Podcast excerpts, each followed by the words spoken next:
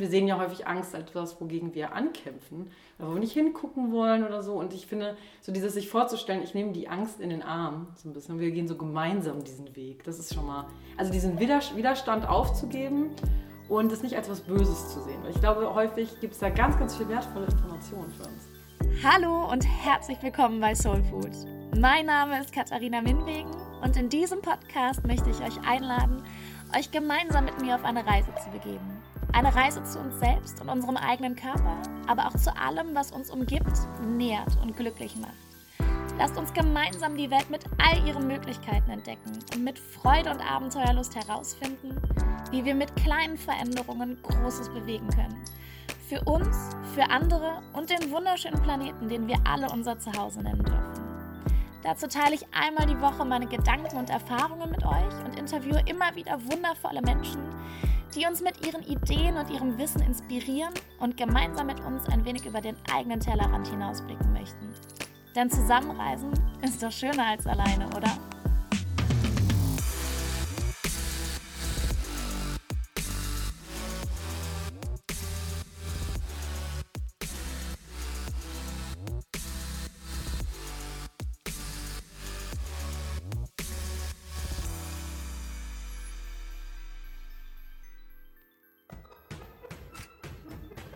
Schön, dass ihr dabei seid bei einer neuen Folge von Soul Food. Heute habe ich Jona bei mir zu Gast. Sie ist selber Coach und spricht mit mir heute darüber, wie wir lernen können, uns für Veränderung zu öffnen und der Angst, die ja oft mit Veränderung einhergeht, begegnen können. Darüber, wie wir unser eigenes Potenzial erkennen und es voll ausschöpfen können und vor allem auch darüber, wie wir lernen können, uns selbst ein guter Freund zu werden. Denn wenn wir uns selbst mit unserer inneren Stimme und unseren eigenen Gedanken immer im Weg stehen und uns kleiner machen, als wir sind, dann ist es natürlich auch doppelt schwer, unbekannte Wege zu gehen und Dinge zu wagen, für die wir vielleicht aus unserer Komfortzone herauskommen müssen oder vielmehr dürfen. Und passend dazu habe ich heute auch wieder ein Zitat für euch. Gerald Hüther, ein deutscher Neurobiologe und Autor, sagte, kein Mensch kann die in ihm angelegten Potenziale entfalten, wenn er in seiner Würde von anderen verletzt wird oder er gar selbst seine eigene Würde verletzt. Und ich finde, dass vor allem letzteres etwas ist, worauf wir unser Augenmerk richten sollten, denn genau das haben wir schlussendlich selber in der Hand. Es geht darum, seinen eigenen Wert zu erkennen und den Fokus auf die positiven Dinge zu legen, wie wir es ja meistens auch bei anderen tun. Nur bei uns selbst scheint uns das oft sehr schwer zu fallen. Und was uns dabei helfen kann, hört ihr jetzt in unserem Interview. Hey! Hallo! Schön, dass du dir heute Zeit nimmst. Wir Danke. reden heute über Ängste, über den Mut, Neues zu wagen und vor allem aber auch über Möglichkeiten, wie wir lernen können, unser eigenes Potenzial auszuschöpfen. Und ich würde, glaube ich, zuallererst gerne mal auf dieses Thema ähm, Mut Neues zu wagen eingehen, weil ich glaube, dass das ja im Endeffekt immer so ein bisschen der erste Schritt ist. Also mhm. wenn wir nicht wagen, dann können wir eben auch nicht können wir nicht aus unserer Komfortzone rauskommen, beziehungsweise ja, dann kann auch keine Veränderung stattfinden. Und ich finde dieses Thema Mut, Neues zu wagen. Gerade mir kam direkt so ein bisschen der Gedanke, war Corona bedeutet ja gerade für super viele Leute auch einen Existenzverlust, je nachdem. Und wie siehst du das? Also wie kann so eine Extremsituation, sage ich jetzt mal in Anführungsstrichen, eben genau eine Chance sein, um Neues zu wagen? Erstmal freue ich mich hier zu sein. Äh, das passt total gut, weil auch für mich hat das Jahr mit einem Neuanfang angefangen, denn mhm. ich habe ja meine Wohnung aufgegeben und meine Sachen verkauft und ein paar Sachen in den Keller gestellt und das ist dann mein Besitz gewesen, abgesehen von einem Backpack. Wow. Und das hat auch viel mit Mut zu tun gehabt, eben Berlin nach zwölf Jahren so ein bisschen hinter mir zu lassen. Mhm. Und dann kommt Corona und schmeißt alles wieder um. Und deswegen habe ich mich genau mit dem Thema beschäftigt. Also ich habe ja sogar das noch, noch plakativer eigentlich formuliert und habe gesagt, warum es sogar gut ist, dass meine Pläne vielleicht geplatzt sind.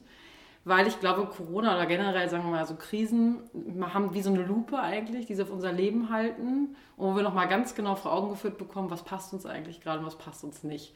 Und häufig wollen wir nicht so gerne hingucken. Ich kenne es selber. Ich habe viele Jahre im Eventmanagement gearbeitet, eigentlich nur noch irgendwie, weiß nicht, Partys äh, arbeiten und keine Zeit zum Durchatmen oder für mich selbst.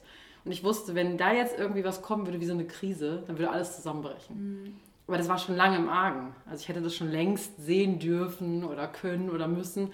Und bei mir war das dann so, ich habe dann Magengeschwür und so weiter bekommen. Und das war, sagen wir mal, wie so eine Corona im Kleinen für mich damals. ja. Und deswegen denke ich jetzt auch, also es ist auch anders gekommen für mich als äh, geplant, weil jetzt wäre ich sonst eigentlich in Portugal oder vielleicht noch in Vietnam oder so.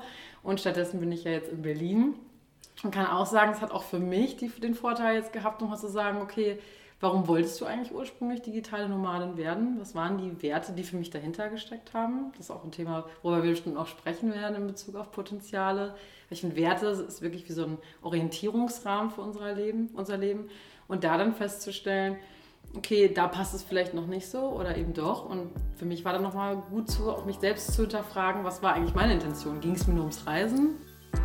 Denn oft ist der Beweggrund für eine Veränderung oder vor allem auch einen Ortswechsel einfach nur eine Flucht vor der aktuellen Situation und eine Möglichkeit, den unbequemen Dingen aus dem Weg zu gehen. Und gerade hier sollte man sehr genau hinschauen. Ich kann aus eigener Erfahrung sprechen. Auch ich bin oft weggelaufen, weil ich mich den Dingen im Hier und Jetzt nicht stellen wollte oder mich ihnen einfach nicht gewachsen gefühlt habe. Aber ich kann auch hier sagen, die Dinge holen einen immer wieder ein und je länger man damit wartet, etwas aufzuarbeiten, desto schwieriger wird es.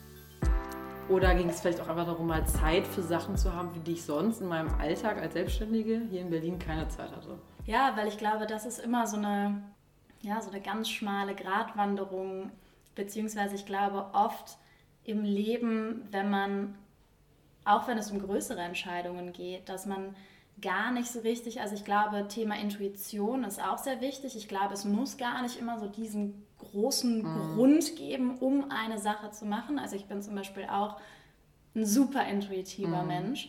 Aber es ist trotzdem gut, die Dinge zu hinterfragen und trotzdem sich auch mal eben Gedanken über Beweggründe zu machen, anstatt immer nur, ich sag jetzt mal, blind geradeaus mhm. zu laufen. Aber was glaubst du denn, woran das liegt, dass wir weil ich finde es schon interessant. Ich habe schon das Gefühl, dass sehr viele von uns, ich will mich da gar nicht ausschließen, immer erst so eine, ich sage jetzt mal in Anführungsstrichen, Krise brauchen, um was Neues zu wagen. Woran liegt das?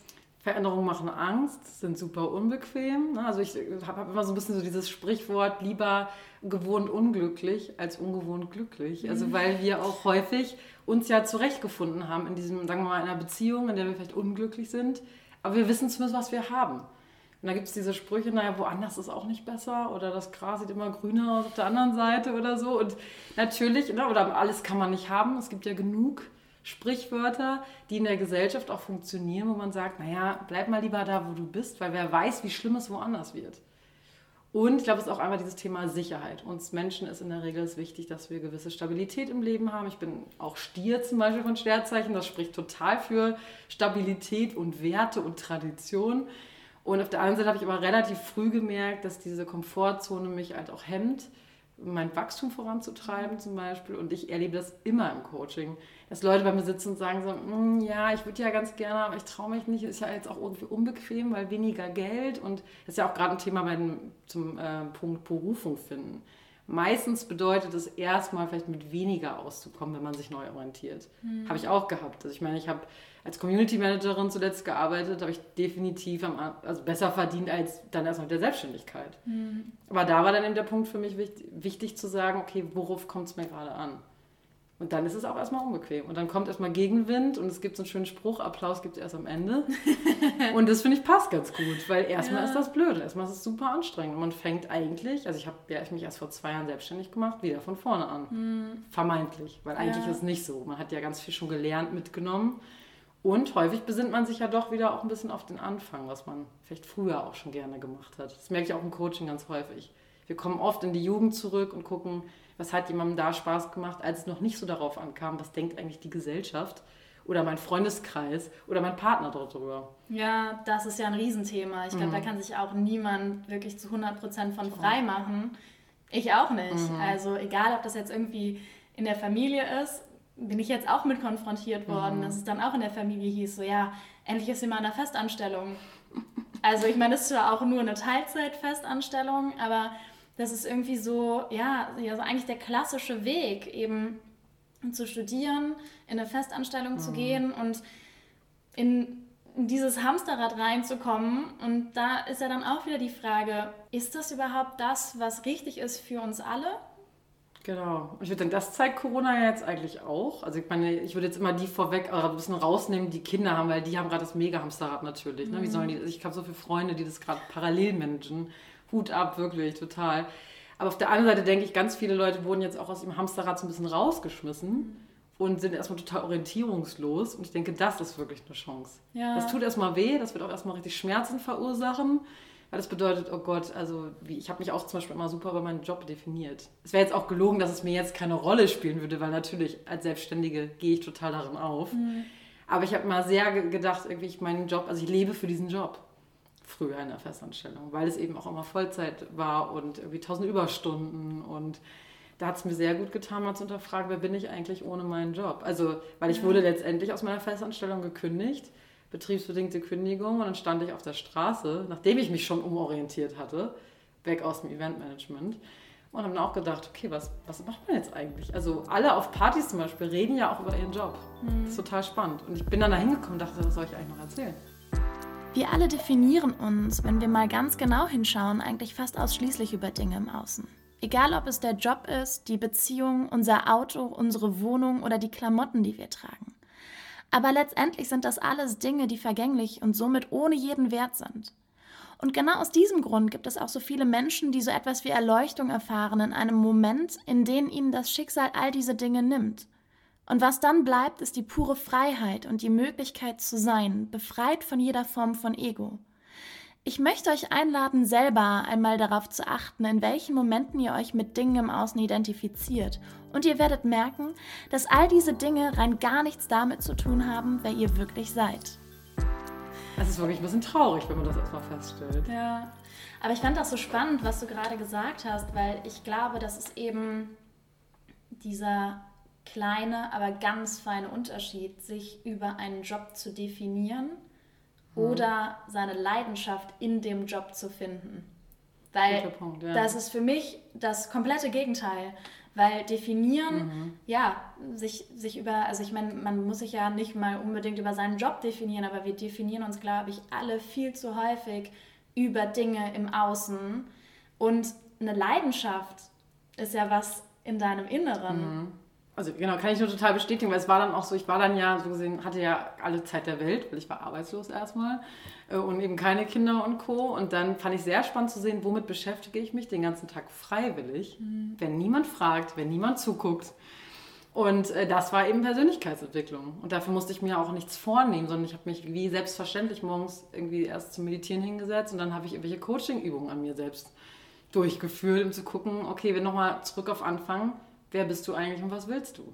Hm. Mit irgendwie 31, 32, um dann festzustellen, okay, irgendwie darfst du dich nochmal neu orientieren. Das ist eben auch eine Chance. Ja, ja, und da sind wir dann jetzt auch im Prinzip so ein bisschen bei dem Thema Werte, mhm. ähm, weil ich glaube, dass wir eben auch, wenn wir in diesem Hamsterrad drin sind, gar nicht die Chance bekommen oder uns vielleicht auch einfach die Zeit nicht nehmen, unsere Werte mal zu hinterfragen. Und ich glaube, dass so viele Menschen Jobs machen, wenn man dann mal nachfragt, so, hm, stehst du denn zu 100% dahinter?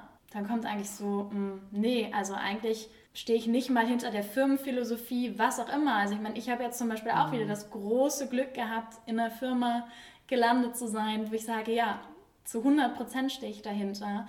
Aber wie wichtig sind denn diese, diese Werte für Veränderungen und auch für eine Veränderung hin zu mehr Zufriedenheit? Ich finde es super, super wichtig, weil ich denke auch, das, ist der, äh, das steckt dahinter, um es nachhaltig zu machen, um es zu einer nachhaltig zufriedenen Veränderung auch zu machen. Also wenn ich mich immer, also das mache ich eigentlich fast jeden Tag, dass ich mich immer wieder hinterfrage, hat sich daran was geändert? Also ich habe jetzt auch, das ist auch mein Job, also ich habe auch diese sagen wir, Zeit in Anführungsstrichen, aber ich sehe das auch wirklich als einen ganz wichtigen Faktor für Entscheidungen, sei es ganz kleine oder auch eben große Entscheidungen, mich zu fragen, was ist mir eigentlich gerade wichtig, wonach sehne ich mich. Das ist mein Motor. Da fällt es mir dann auch total leicht, dafür aufzustehen, da mal eine Überstunde zu machen, ohne es gleich wieder zu übertreiben. Das ist auch wieder immer so, ne? Es bleibt immer ein Thema, Selbstmitgefühl, Selbstfürsorge hört nicht auf. Mhm. Egal wie weit man da vielleicht schon gekommen ist.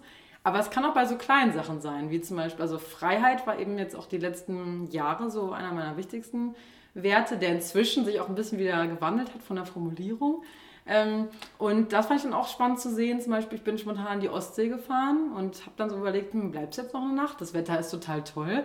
Und da habe ich gedacht, okay, wenn mein Wert Freiheit ist, an was wird gerade dagegen sprechen? Und das dann auch wirklich recht konsequent durchzuziehen. Mhm. Und natürlich kamen ja andere Gedanken noch, ich könnte noch mehr arbeiten, ich könnte noch das machen. Aber nee, am wichtigsten war mir in dem Moment, das auszuleben, wonach ich mich sehne. Und es ging eben auch aufgrund von irgendwie äußeren Umständen, ja. so zum Beispiel. Und warum sich das zum Beispiel geändert hat für mich mit dem Thema Freiheit ist, hatte auch was mit Corona zu tun. Weil dieser Begriff Freiheit wird ja nochmal, sagen wir mal, neu auf die, äh, unter die Lupe gestellt, so ein bisschen. Ne? Was bedeutet eigentlich Freiheit, wenn ich nicht mehr reisen kann, so wie ich das kenne? Wenn ich nicht mehr dieses, mal, so selbstverständliche, freie Bewegen habe? Um mich dann zum Beispiel zu fragen, wie kann ich Freiheit trotzdem ausleben? Ja. Und das ist dann erfordert vielleicht ein bisschen Kreativität. Also für mich hieß es dann eben, als ich zurück in Deutschland war nach meiner Reise, jeden Tag erstmal eineinhalb Stunden spazieren zu gehen und eine Stadt, eben Köln, zu erkunden, die ich noch nicht kenne. Das hatte für mich auch was von frei sein. Ja. Deswegen ist aber inzwischen der Begriff eher selbstbestimmt, dann in dem Moment damit umzugehen. Und ich glaube aber, dass es eben, das fand ich auch so spannend, äh, dass du gesagt hast, du baust das quasi jeden Tag ein, dass du dir immer wieder ja, diese Frage stellst, haben sich, hat sich an meinen Werten was verändert? Und ich glaube, da ist es eben auch so wichtig zu erkennen, wir verändern uns ja auch. Mhm. Wir entwickeln uns ja auch im Prinzip jede Sekunde. Also ich finde es immer so toll, mhm. durch meinen Podcast zum Beispiel. Also allein unser Gespräch jetzt wird mich wieder verändern. Und deshalb finde ich, ja. ja. aber deshalb finde ich eben, finde ich das so schön, sich wirklich ganz bewusst jeden Tag, das muss ja auch nicht lang sein, das als, ja, als kleine Übung, jeden Tag sich irgendwie zehn Minuten mhm. hinzusetzen und die Zeit hat irgendwie gefühlt auch jeder. Auf jeden Fall, ja. Und einfach zu sagen, ja, was ist mir denn eigentlich, was ist mir eigentlich wichtig im Leben? Genau. Und wonach sehne ich mich? Oder mhm. zum Beispiel eine schöne Frage ist auch, wie möchte ich mich heute fühlen? Mhm. Finde ich auch total super. Und dann, ich, dann ist es vielleicht frei oder äh, irgendwie zufrieden oder was auch immer dann kommt.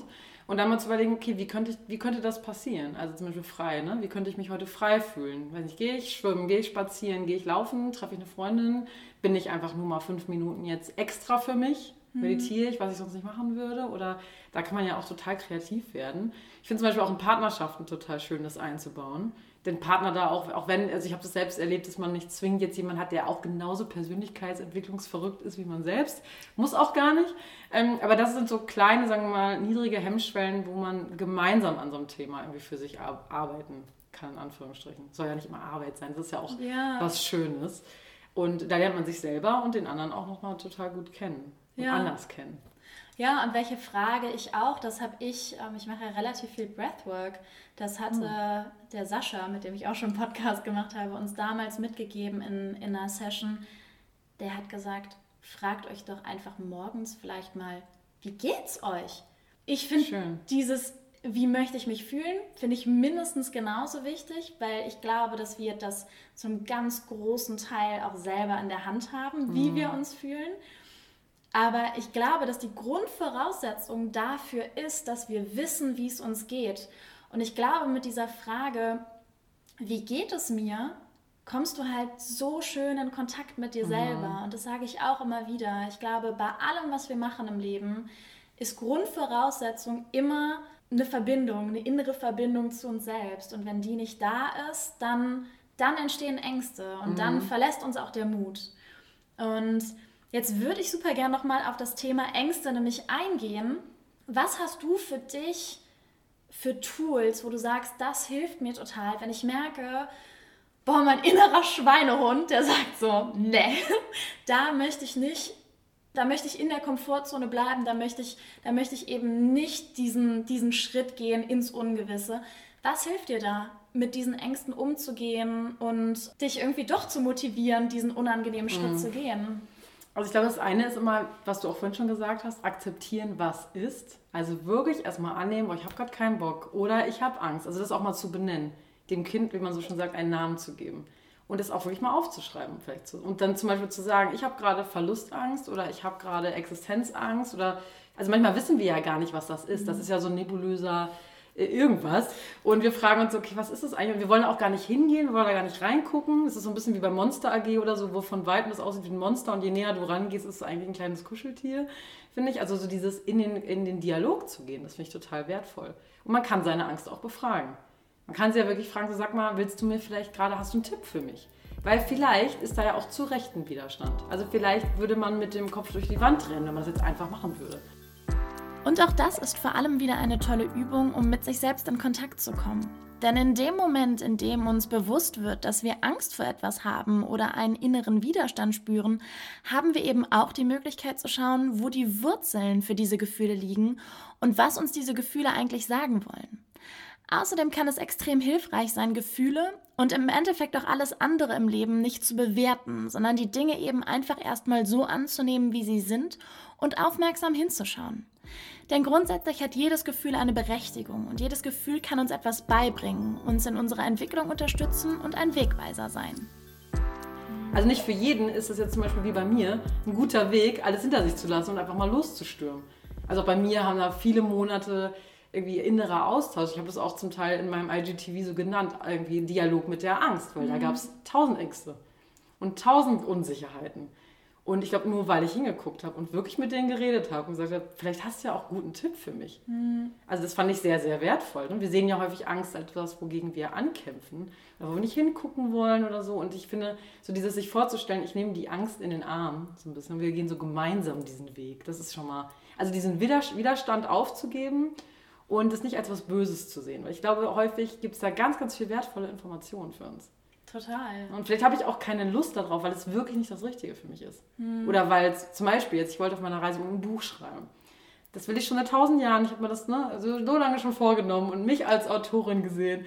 Und ich habe auf dieser Reise nicht eine Zeile geschrieben. Ich hatte zwei Monate eigentlich Zeit und das ist auch was Gutes an Corona gewesen, mich dann mal in Köln zu fragen, was ist eigentlich das Problem? Ist nicht so, dass ich keine Zeit gehabt hätte. Wir erzählen uns das ja auch gerne. Ich habe keine Zeit. ja. Weil Selbstständige natürlich auch tausend andere Sachen zu tun. Und dann mal zu fragen, was könnte vielleicht gut daran sein, dass ich keine Lust habe? Und dann bin ich erst dazu gekommen, dass es vielleicht nicht das Format ist, mhm. sondern ich schreibe total gerne. Ich schreibe aber eher kürzere Sachen, eher in Form von Kurzgeschichten auch. Bin eigentlich dahin gekommen, dass das Magazin eher viel mehr sein würde. Ich wäre aber da nicht hingekommen, wenn ich die ganze Zeit weiter mir erzählt hätte, ich muss, ich muss und ich muss ein Buch schreiben und warum habe ich dann keine Lust? Ja, so, das total. hat mir total geholfen. Einfach mal wirklich zu sagen, okay, was, wenn das stimmt? Ja. Was, wenn ich wirklich kein Buch schreibe? Das ist erstmal das Ego, was sich meldet und sagt, aber wir wollten doch. und dann auch damit zu sagen, okay, ja, krass, vielleicht ist das ein Teil von mir wollte das, aber mein Herz, meine Intuition sagt eigentlich gerade was anderes. Hm. Das ist auch immer manchmal ein bisschen anstrengend, weil das halt so eine ehrliche also Auseinandersetzung mit sich selber natürlich auch erfordert. Hat man auch nicht mal Lust zu, kann ich auch verstehen. Ist auch in Ordnung. Ja. Mache ich auch nicht jeden Tag. Also. Ist ja auch oft anstrengend. Also ich meine, also was heißt anstrengend, ist vielleicht das falsche Wort, aber es kostet einfach Energie, sich permanent damit mhm. auseinanderzusetzen. Aber ich fand dieses Bild, was du benutzt hast, total schön. Dieses die Angst umarmen und mit der Angst zusammenzugehen, weil ich glaube, jeder kennt dieses Gefühl, gegen Ängste anzukämpfen. Und da kommen wir dann aber wieder zum Thema Akzeptanz. Also mhm. ich glaube, in dem Moment, in dem wir akzeptieren, dass wir Angst haben, wird die Angst schon viel kleiner.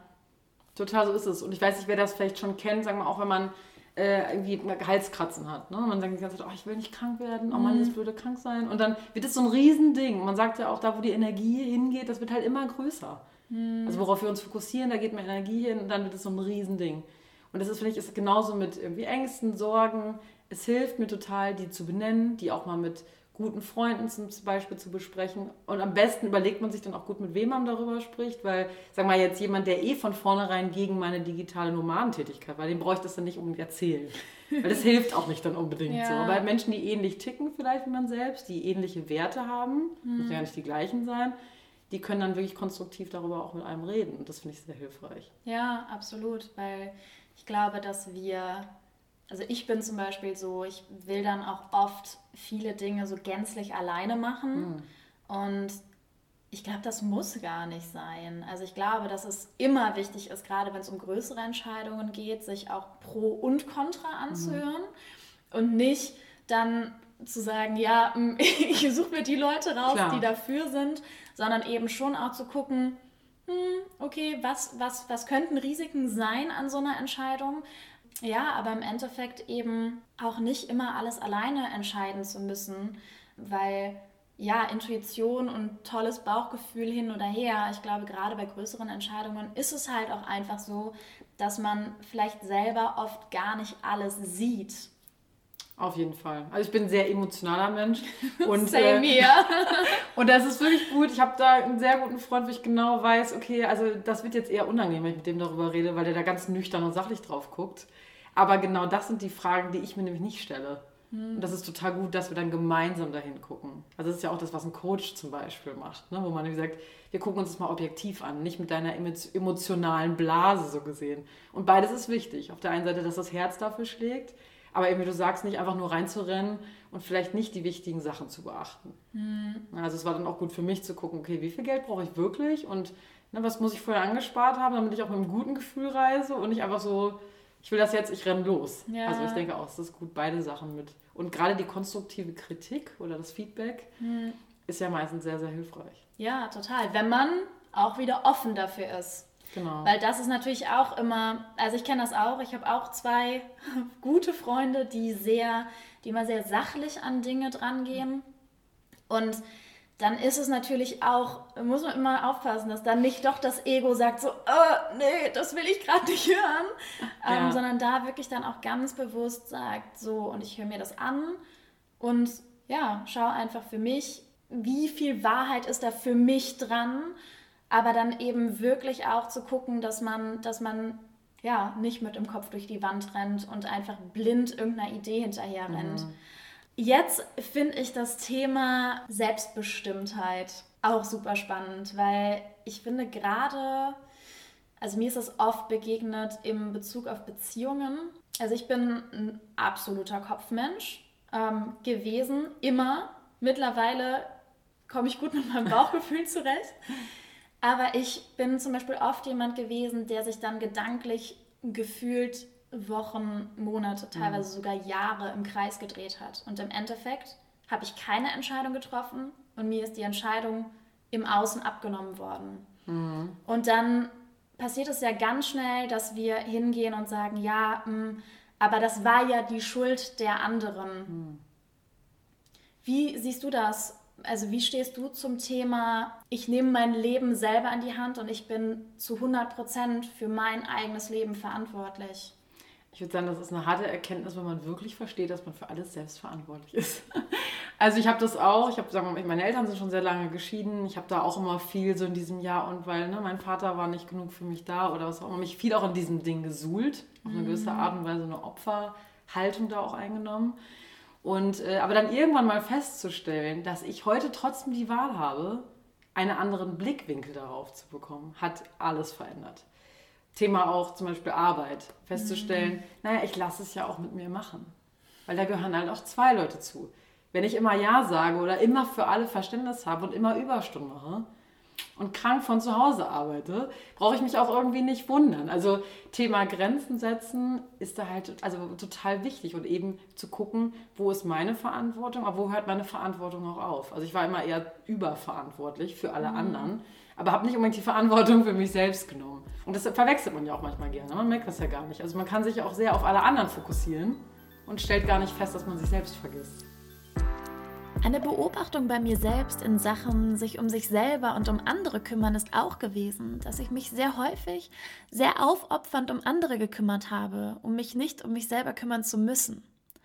Wir übernehmen oft Verantwortung im Außen, weil wir so ganz geschickt umgehen können, Verantwortung für uns selber zu übernehmen und unsere eigenen Baustellen anzugehen. Aber beides ist unglaublich wichtig und hier gilt es auf Dauer, eine Balance zu finden. Und das fand ich an der Stelle auch total wichtig. Und Thema zum Beispiel jetzt Eltern, auch nochmal zurück, zurückzukommen. Ein totaler Gamechanger war wirklich zu verstehen, meine Eltern waren selber damals sehr jung, also jünger als ich es heute bin. Das hat alles verändert. Also ich bin nicht mal verheiratet gewesen.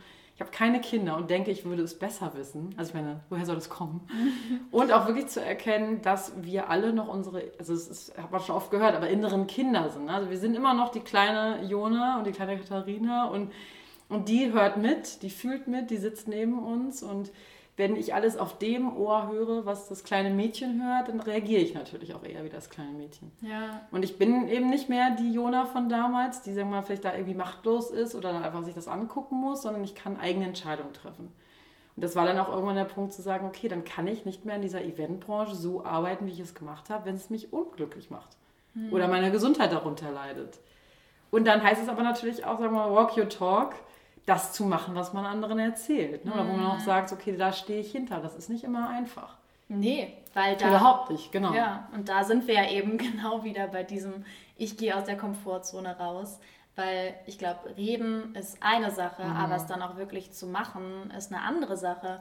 Und ich finde eben gerade in Bezug auf dieses, ich bin Opfer von äußeren Umständen, das ist natürlich auch immer der einfachere Weg. Total einfach zu sagen, ja, ihr seid aber schuld. Ja, und ist, da hat mir zum Beispiel total geholfen, echt mal Fragen zu stellen. Ne? Also mhm. seine eigenen Eltern einfach zu fragen. Wie war das für euch?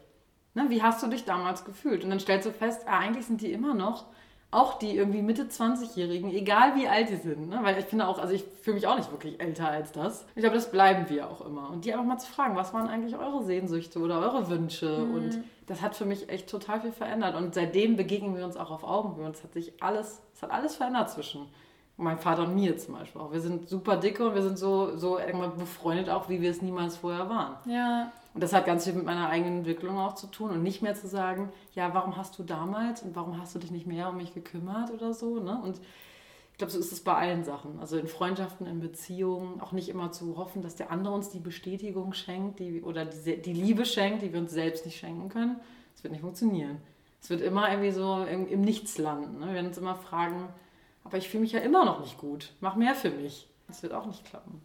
Also. Ja, und man darf natürlich auch nicht vergessen, und ich finde, das ist gerade so in Bezug auf Eltern, weil ich habe die gleiche Erfahrung auch gemacht mit meiner Mutter. Wir sind auch vor knapp zwei Jahren, sind wir auch irgendwie das erste Mal gefühlt so richtig in den Dialog gekommen. Mhm.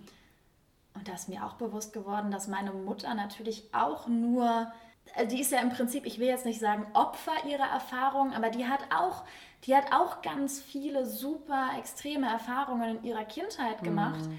Und sie halt für sich vielleicht an dem Punkt damals noch nicht zu 100% geklärt gehabt, aber in dem Moment, und ich finde, das hilft halt auch total, gerade in dieser, in dieser Kind-Eltern-Beziehung, mhm.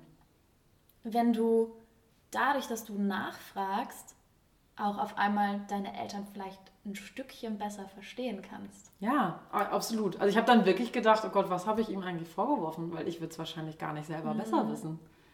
Aber es ist ja leicht zu sagen. Irgendwie als Kind, ne, 35 oder 30 Jahre später oder sowas, irgendwie so, ich hätte das anders gemacht. Nee, weiß ich nicht. Die Welt ist komplett anders. Ich bin eine andere Person, andere Erfahrungen. Also vielleicht wäre es auch genau gleich. Mhm. Und es hat total viel geholfen und auch, man merkt dann auch, der andere fühlt sich nicht mehr verurteilt sondern es gibt irgendwie Verständnis. Man muss nicht alles gut finden. Ich kann Sachen immer noch blöd finden und enttäuscht darüber sein, aber man kann darüber reden, also wie auch in Freundschaften oder so. Und dann können sich Sachen auch klären. Oder man kann sagen, okay, das war damals doof und heute machen wir es anders. Und dann verändert sich was. Ja, und ich glaube auch nur dann, wenn du in den Dialog gehst, gibt es überhaupt eine Chance für gemeinsame Entwicklung. Also mhm. das merke ich zum Beispiel auch in ganz vielen Freundschaften wo ich das eben, wo ich wirklich, wo ich kommuniziere, wo wir uns gegenseitig sagen, wenn wir was nicht gut finden. Das ist dann im ersten Moment hart. Und dann sitzt man vielleicht auch schon mal da und denkt so, hä, was will er oder sie jetzt gerade von mir? Ich verstehe es nicht. Mhm. Wenn man das dann aber mal so für einen kurzen Moment sacken lässt und ja, eben über die Dinge spricht, dann entsteht auch eine Verbindung, die viel, viel stärker ist, als wenn man das eben nicht tut. Total. Kann ich genauso unterschreiben. Ja. Ja, das ist manchmal unangenehm. Ne? Ja. Also ich finde auch das genau, ja. bringt einen auch aus der, halt außerhalb der Komfortzone. Also ich war früher auch immer jemand, der äh, oder die viel Wert auf Harmonie gelegt hat. Ich kann gar nicht, ne, ich kann eigentlich gar nicht gut streiten. Ich bin echt schlecht darin. Wut ist mir auch eher so ein bisschen fremd, muss ich sagen. Also da lerne ich auch Wut in mein Leben zu integrieren, ist auch wichtig. Äh, auf eine konstruktive Art und Weise. Ne? Aber es ist auch gut mal zu spüren, wenn man auf was wütend oder sauer ist. Hm. Dann nicht um sich zu schlagen natürlich, sondern das einfach wahrzunehmen. Aber das habe ich total untermauert, weil ich immer dachte, nee, es ist wichtig, dass wir uns alle gut verstehen. Und, aber dann sind so viele Sachen unausgesprochen. Ja. Das ist gar nicht gut. Und im Endeffekt, ich glaube, gerade wenn es um unterdrückte Gefühle geht, weil bei mir war das zum Beispiel auch mein Leben lang so, dass ich mhm. immer Wut, um die anderen zu schützen, immer runtergeschluckt habe. Mhm. Und im Endeffekt, was passiert? Du tust dir selber weh. Und das ist ja auch nicht die Lösung. Das ist ja auch nicht im Interesse, im Interesse der Menschen, die dir nahestehen. Deshalb ist es, glaube ich, gerade was Emotionen angeht, immer ich glaube, es ist immer wichtig, dass man bei sich bleibt, mhm. dass man eben auch da in der Kommunikation nicht hingeht und mit dem Finger auf die anderen zeigt, weil dann wird es verletzend. Aber ich versuche auch immer zu sagen, jede Emotion hat erstmal ihre Berechtigung. Und solange du bei dir bleibst und sagst, so fühle ich mich gerade, ist es vollkommen in Ordnung und vollkommen Total. legitim. Und ich glaube, da braucht man auch gar keine Angst zu haben, diese Emotionen zu äußern. Im Gegenteil, es gibt auch nur so die Chance, weil niemand kann in deinen Kopf reinschauen. Das vergessen ja, wir denken wir das häufig. Ne? Wir denken mal alle, oder auch bei Partnern oder so. Ja. Der kennt mich doch, der müsste das doch jetzt wissen. Äh, nee, einfach mal nicht. Also weil jeder hat seine Schablone, hm. die er auf die Welt legt. Und es hm. gibt nicht die eine Wahrheit, es gibt nicht die eine Wirklichkeit. Also du hast eine andere als ich. Also egal wie sehr wir uns ähnlich sein könnten, wir würden es anders sehen. Das hilft mir auch immer wieder mir zu sagen, okay, also es gibt ja auch diesen Satz, niemand kann Gefühle in dich reinmachen. Hm. So wie ich, also wir könnten was total Objektives irgendwie erleben, sagen wir mal vermeintlich. Wir beide würden vielleicht anders darauf reagieren. Mit Oder auf eine Nachricht, ne? genau. Und der eine war vielleicht ange die eine war angegriffen, die andere nicht. Aber letztendlich wäre es immer noch die gleiche Sache, der gleiche Satz. Ja. Und das finde ich immer total faszinierend, auch zu gucken, warum triggert mich was? Also warum regen mich manche Menschen total auf? Warum lassen mich andere kalt? Ne, also wo, wo jemand anders total durchdrehen würde oder so. Und ich sehe das immer so als so eine Einladung, vor allem auch die eigene Familie, als Einladung für Wachstum, wirklich. Und dann kann man das auch irgendwie, sag mal, mit so einem bisschen mehr Humor, sagen wir es mal so. Also, ne, also schon, ich nehme sowieso zu viel zu ernst, glaube ich, häufig. Aber manchmal auch einfach sagen, ja, so sind wir halt einfach. Und das ist auch okay, ne? Da sind wir halt anders. Hm. Und nicht immer davon auszugehen, andere sehen die Welt so wie ich. Das können sie gar nicht. Nee, können sie Woher auch nicht. Auch? Ja. Und aber eben auch und das habe ich für mich so, ja, insbesondere glaube ich in den, in den letzten Monaten erkannt, dass jeder Mensch, der dir begegnet, auch immer ein Spiegel für dich ist. Mhm.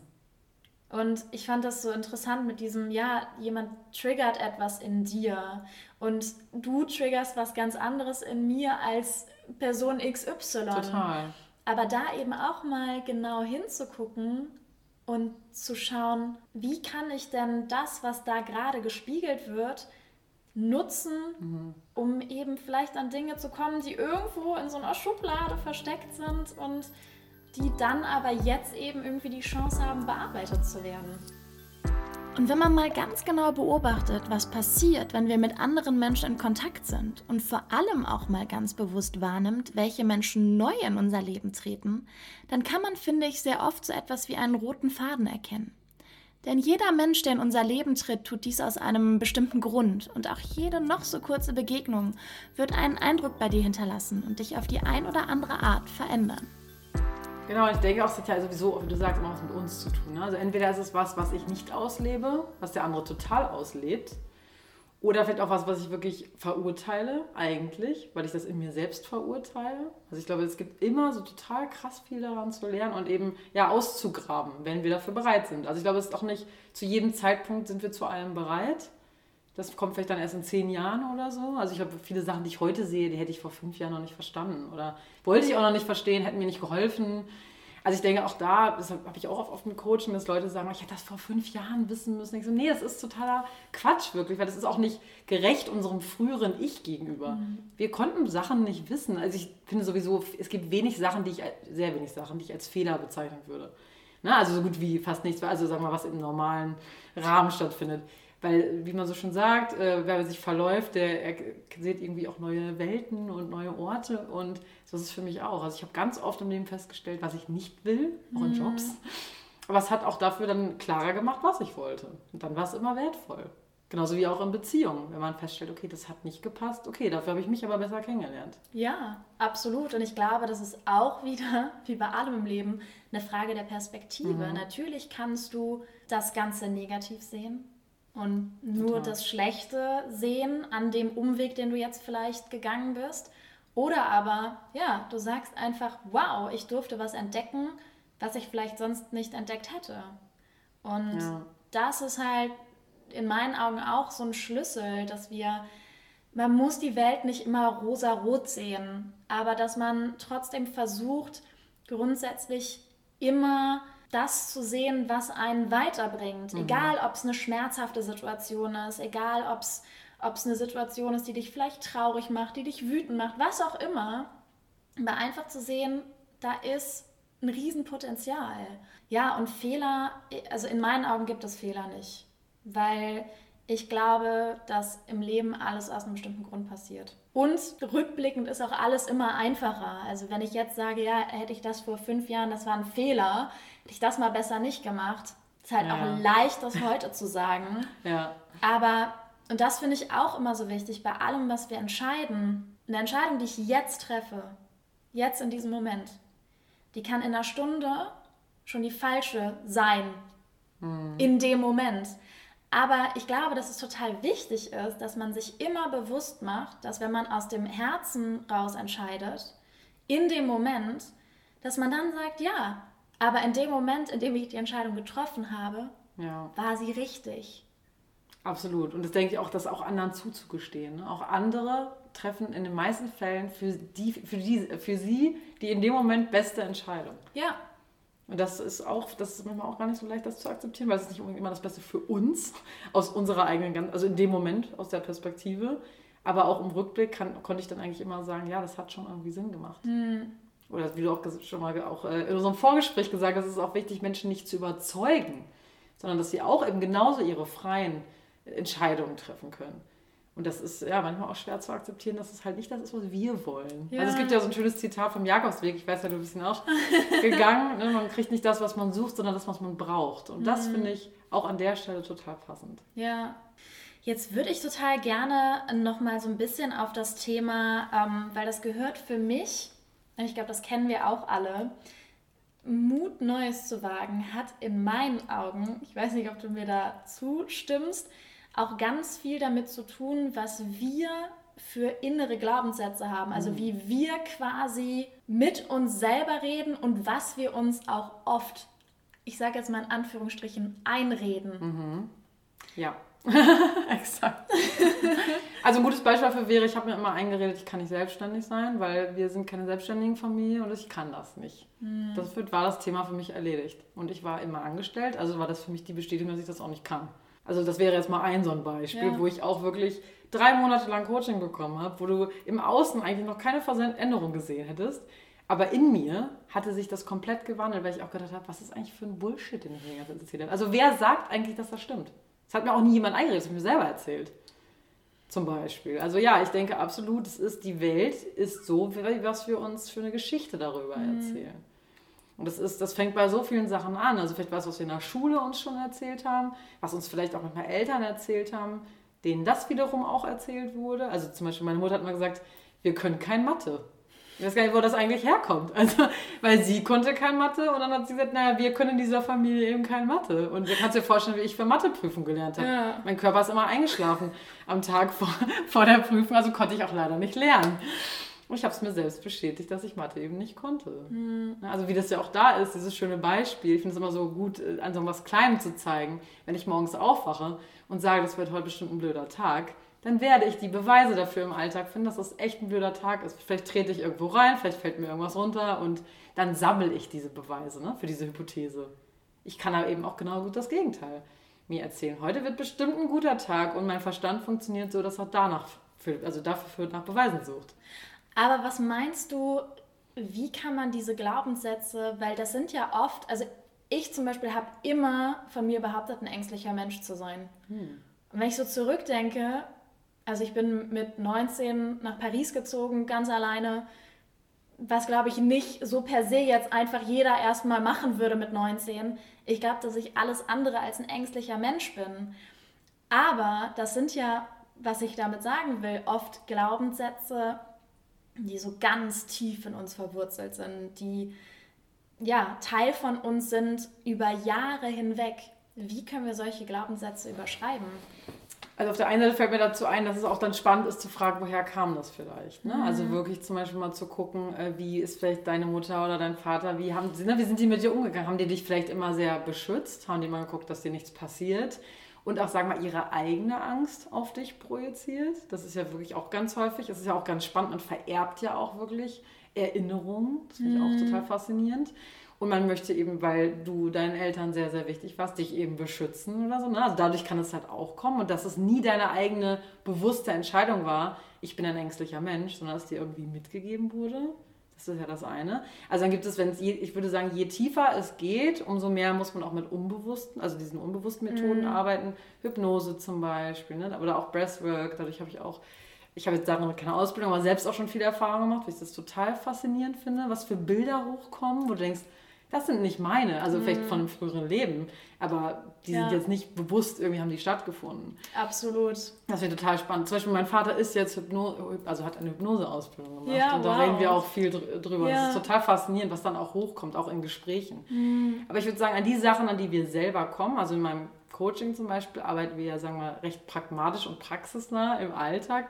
Und da kann man wirklich auch gucken, zu sagen, was habe ich denn für Gegenbeweise? Also so ein bisschen, was du auch gemacht hast. Ne? Ja. Zu gucken, Stimmt es eigentlich oder wann war ich vielleicht das Gegenteil von ängstlich? Ist jetzt zum Beispiel für mich jetzt gerade zum Beispiel mutig, das kann aber für jemand anders ein anderer, ein anderer Begriff sein, und zu sagen, wann war ich eigentlich richtig mutig in meinem Leben? Und da würde ich sagen, mit 19 nach Paris zu gehen, ist auf jeden Fall sehr mutig.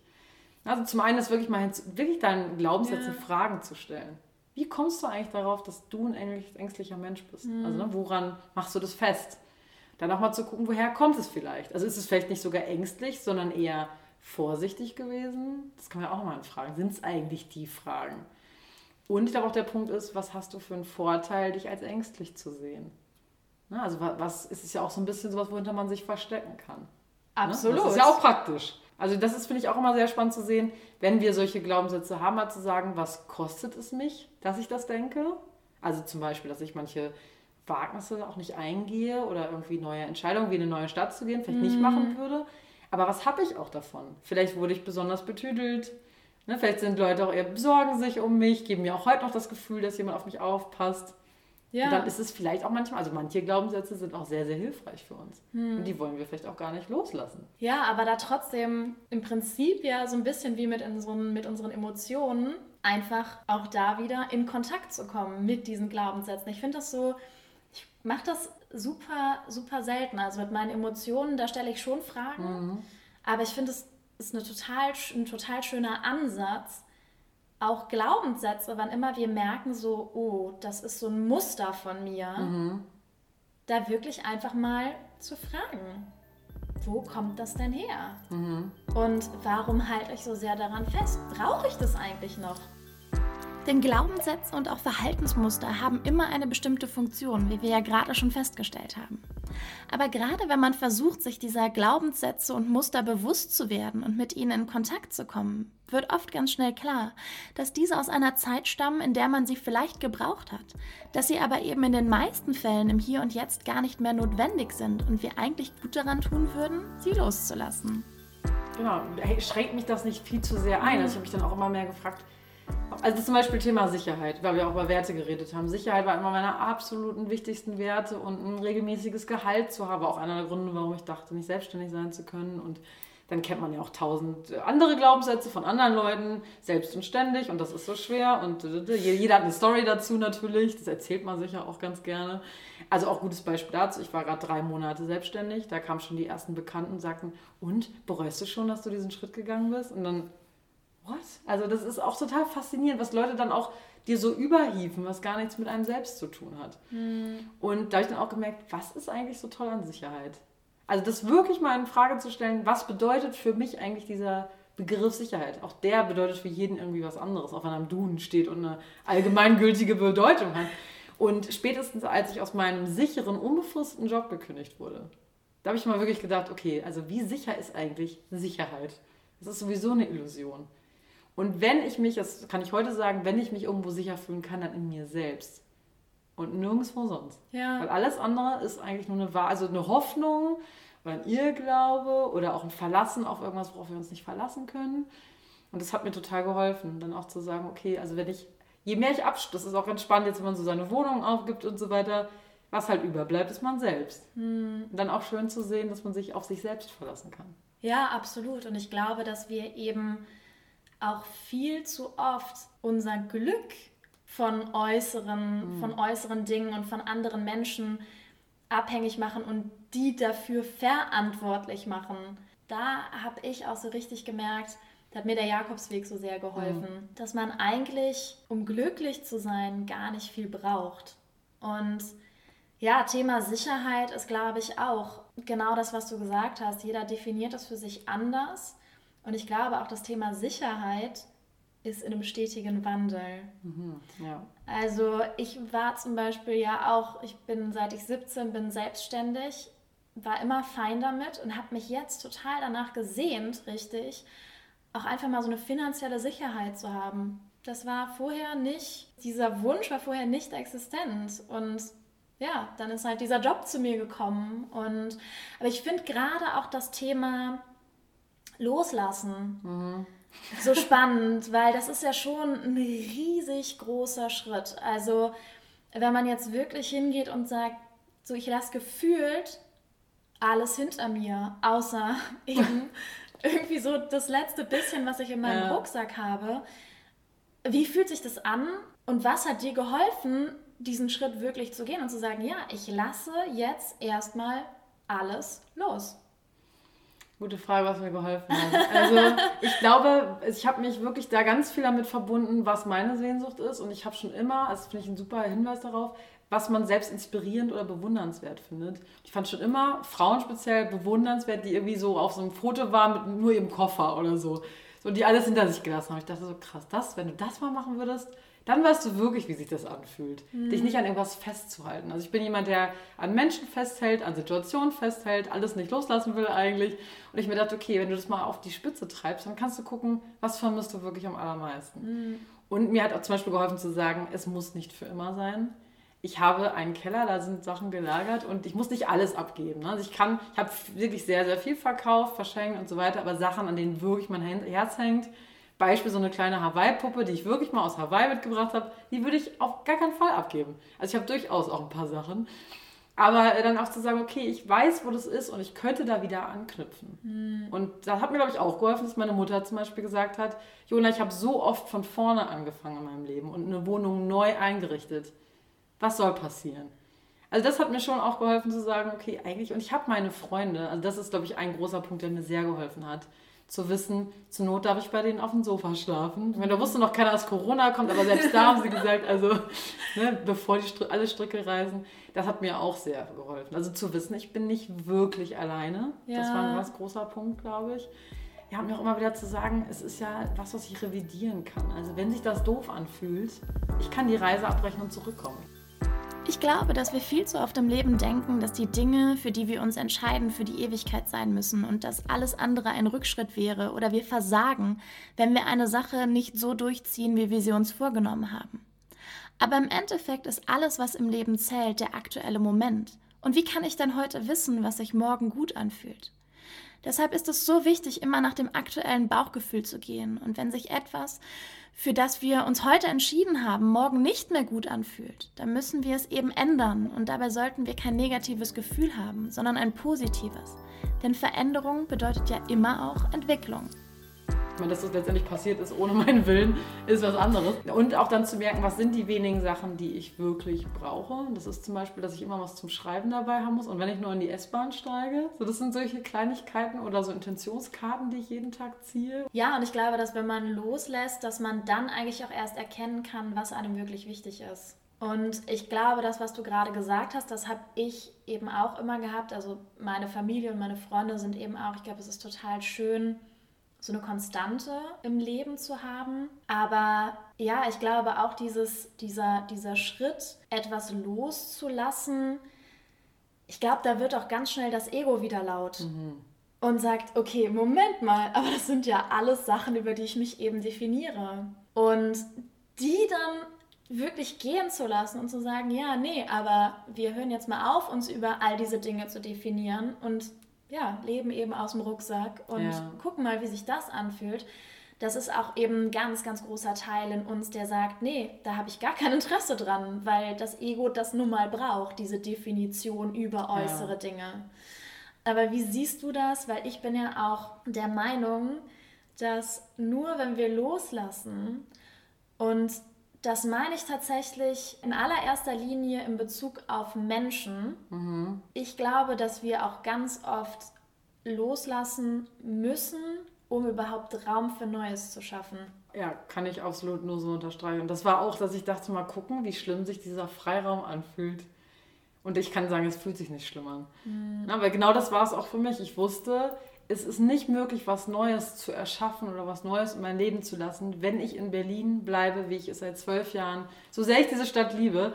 Ich wusste, das schaffe ich hier irgendwie nicht. Und da war ich dann auch einfach, vielleicht, ich habe es mir auch auf eine gewisse Art und Weise einfacher gemacht, kann man auch sagen. Wie gesagt, Thema Grenzen setzen, habe ich dann auch gemerkt, ist ein bisschen einfacher, wenn du eben woanders bist. Weil dann kannst du eben den WhatsApp-Call oder so ausmachen und dann hast du eine Grenze gesetzt. Das ist schwieriger im Zweifelsfall, wenn du wieder nach Hause kommst. Mhm. Also das war ein ganz spannendes Thema, als ich in Nepal war und die Frage war, komme ich jetzt zurück oder nicht? Und ich war ja dann dieses Thema Rückholflieger, nimmt man den jetzt oder nicht? Und die ersten zwei im Flieger habe ich gesagt, äh, fliegt mal ohne mich. Mir gefällt es ja eigentlich gerade ganz gut in Nepal, auch wenn das total abgefahren ist, weil ich hier auch nicht rausgehen darf und ich bin hier in so einem Airbnb und naja, mal gucken, was passiert.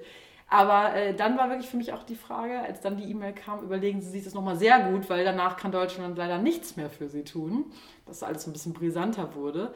Ich habe dann auch gefragt, was ist eigentlich der größere Schritt außerhalb meiner Komfortzone? Hier bleiben oder zurückgehen und da zeigen, wie gut ich jetzt Grenzen setzen kann. Und das war zurückgehen, das war das Schwierigere. Hm. Und eine gute Lernerfahrung, kann ja, ich wirklich sagen. Aber interessant, dass dann sogar das Zurückgehen wo man ja jetzt, wenn man so das von außen ja. erstmal betrachtet, sagen würde, so, natürlich ist es der einfachere Schritt zurück nach Deutschland und aber ja, es ist ja genau das, was du eigentlich nicht wolltest. Genau, und ich meine, es hat sich wirklich angefühlt wie gescheitert. Ich weiß, es, ist kein Scheitern, weil es war nicht, erstens sind tausend andere Sachen passiert, auf die ganz viele Menschen also einfach keinen Einfluss haben. Ne? Ich habe nichts mit Corona zu tun, also ich habe dem eben, bin dem gefolgt, so gesehen. Aber mein Gefühl war, ich bin jetzt gescheitert und mein Plan vom digitalen Nomadentum hat nicht funktioniert. Mhm. Und auch dieses, okay, warum war mir das so wichtig? Warum kann ich nicht auch frei und ortsunabhängig zum Beispiel erstmal in Deutschland sein? Mhm. Warum ist das nicht möglich? Wovor renne ich eigentlich weg? Und es war schon, dass ich so ein bisschen festgestellt habe, naja, es ist für mich halt wirklich, ich habe viele Freunde, die ich alle total schätze und die mir total wichtig sind, aber es ist wirklich schwer, da öfter Nein zu sagen. Und egal wie viel ich mich schon mit diesem Thema auseinandergesetzt habe, das bleibt eine Lebensherausforderung für mich. Und dann habe ich gesagt, okay, dann mache ich das jetzt mal all in, gehe zurück und guck mal, was ich jetzt schon gelernt habe in den letzten acht Wochen. Und es ist ein Prozess, würde ich sagen. Ne? Und ich aber merke halt wirklich, dass es so viel zu lernen und zu erfahren gibt, indem ich zurückgekommen bin. Ja, und da sind wir eben wieder bei diesen vermeintlichen Umwegen, mhm. die wir gehen, weil ich glaube, dass ganz oft eben dann auch in so, einer, in so einem Moment, wo wir vermeintlich dann wieder von unserem Weg abkommen, genau das, was du gerade gesagt hast. So, ich komme zurück und dann kann ich mal schauen, wie weit bin ich eigentlich gekommen. Absolut, ja, das ist. Das passt auch zu dem Thema, äh, wie wir mit uns selbst umgehen und mit uns selbst reden. Mhm. Denn ich habe ja eine Himalaya-Wanderung, war ja der Plan. Und äh, vor allem wollte ich das machen, weil irgendwie höchster Pass der Welt, Trekkingpass und ich war so abenteuerlich und in so einem Breastwork, in so einer Session habe ich mal den Himalaya gesehen und dachte, das ist so ein Teil meines alten Lebens, wie auch immer. Ich wollte da unbedingt hin. Und ich habe mir aber äh, kurz bevor ich dann losgeflogen bin nach Nepal, kam die Info, Deutsche dürfen nicht mehr einreisen. Und da ist natürlich alles zusammengebrochen. Ich dachte, oh Gott, jetzt klappt mein Plan nicht mehr. Ich war total traurig und alles. Und dann habe ich mich eigentlich mal gefragt, was war eigentlich mein Hauptgrund? Warum wollte ich eigentlich nach Nepal? Und dann ist mir auch aufgefallen, dass ich nämlich gerne eine Story für mein Buch haben wollte. Mhm. Das war ist jetzt keine so schmeichelhafte Erkenntnis für mich selbst gewesen. Es war so, ich wollte eigentlich erst was richtig Cooles erleben, weil ich dachte, dann habe ich genug zu erzählen. Mhm.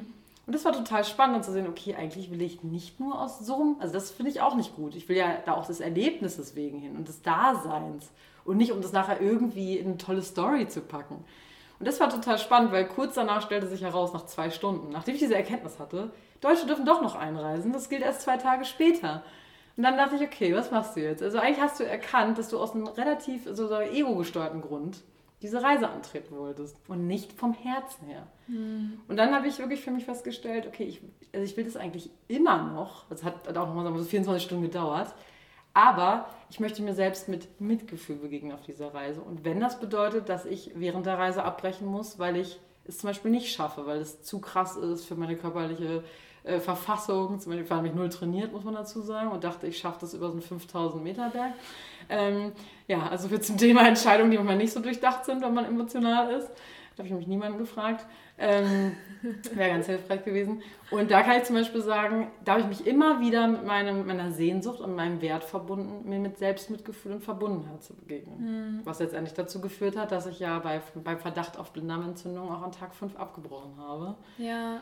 Und gesagt, okay, ich presche da jetzt nicht durch für diese gute Story und weil ich jetzt denke, ich möchte da unbedingt hin, sondern wenn ich bei mir bleibe und mir was Gutes tue, dann, dann fliege ich jetzt mit dem Helikopter äh, ins Krankenhaus. Ja. Und es war dann im Endeffekt. Also kann man jetzt mal auflösen. Ja. Es war in der Summe dann eine Lebensmittelvergiftung und alles ja. ist gut gegangen. Und ich hätte es auch überlebt, wenn ich da geblieben wäre. Aber man weiß es ja auch nicht zu 100 Prozent. Ja. Und ähm, es hat sich gut angefühlt, in der Stelle bei mir zu bleiben und zu sagen, was war meine Intuition oder meine Intention auch vor der Reise? Mhm. Bei mir zu sein und mir eine gute Unterstützung zu sein. Und nicht mich zu zwingen, was durchzuziehen, weil ich ursprünglich dachte, das ist eine super gute Idee. Ja, und War's dann ja, und dann aber dem, dem eben auch treu zu bleiben. Genau, ja. und mich dann auch nicht dafür zu verurteilen, weil da kann man ja auch schnell reinfallen. Hm. Warum habe ich nicht besser trainiert? Warum habe ich mich nicht besser vorbereitet? Da gibt es ja unendlich viele Möglichkeiten, was man sich erzählen kann.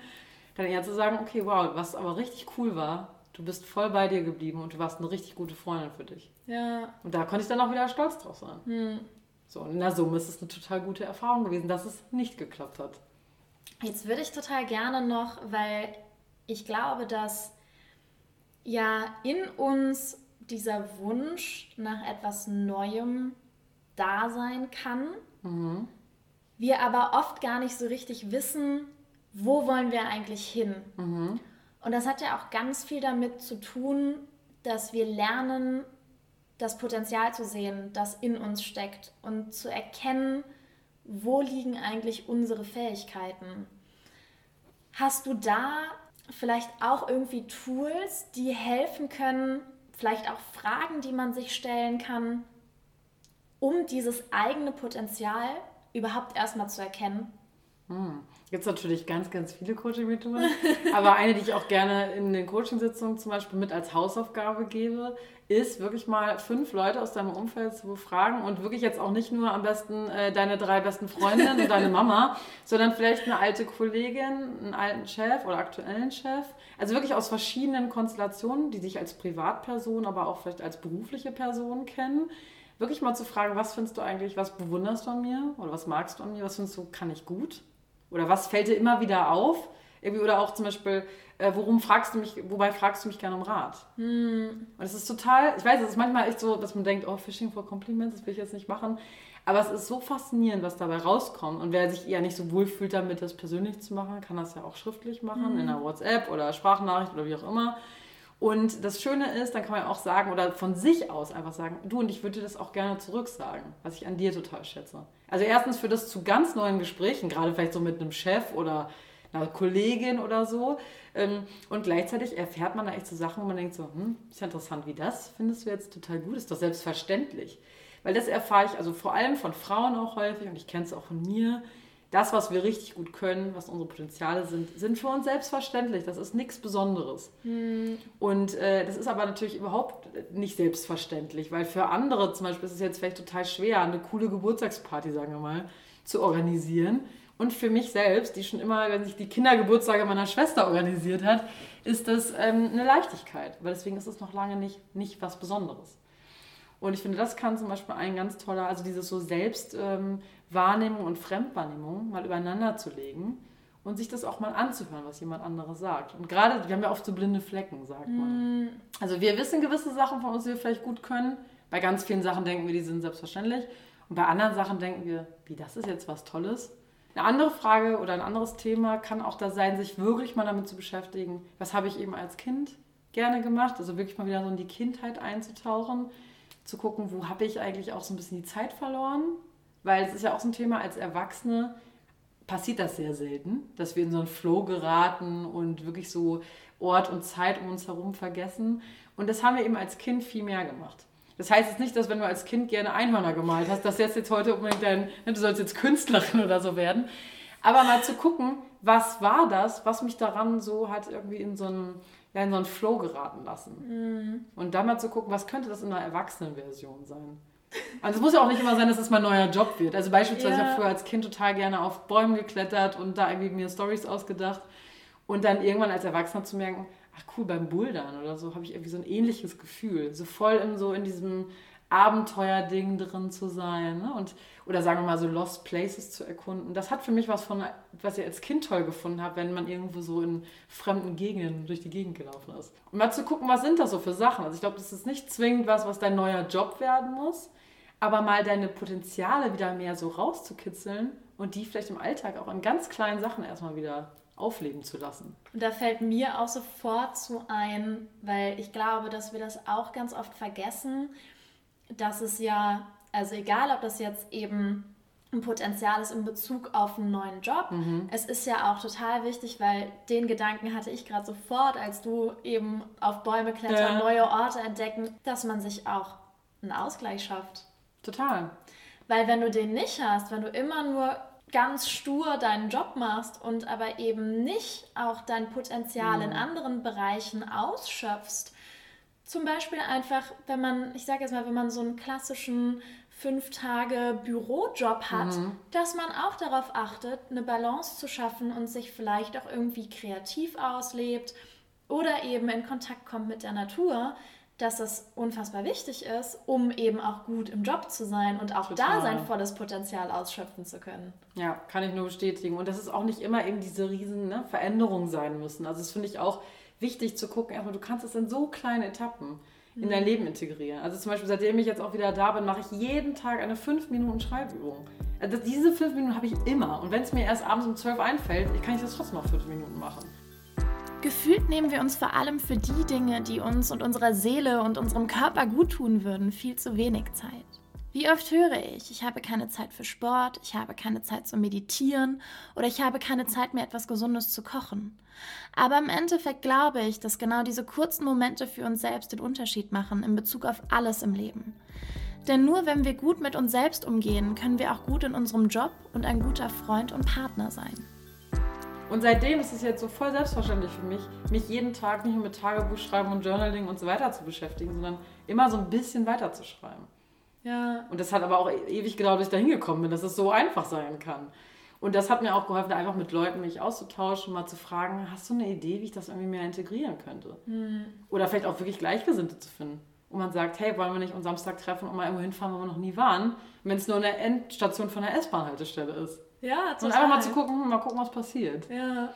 Also so ein bisschen mehr vielleicht auch dieses spielerische, dieses Kindsein so gesehen in den Alltag zu integrieren. Das ja. tut mir halt auch total gut. Und ich glaube, gerade wenn man so ein Kopfmensch ist, mm. ist das eine sehr gute, sehr guter Ausgleich. Ja, ja, und ich finde aber auch dieses, das mit anderen Leuten zu teilen, total schön, weil ich finde gerade, gerade dieses Entdecken, also ja, klar, man kann auch alleine entdecken.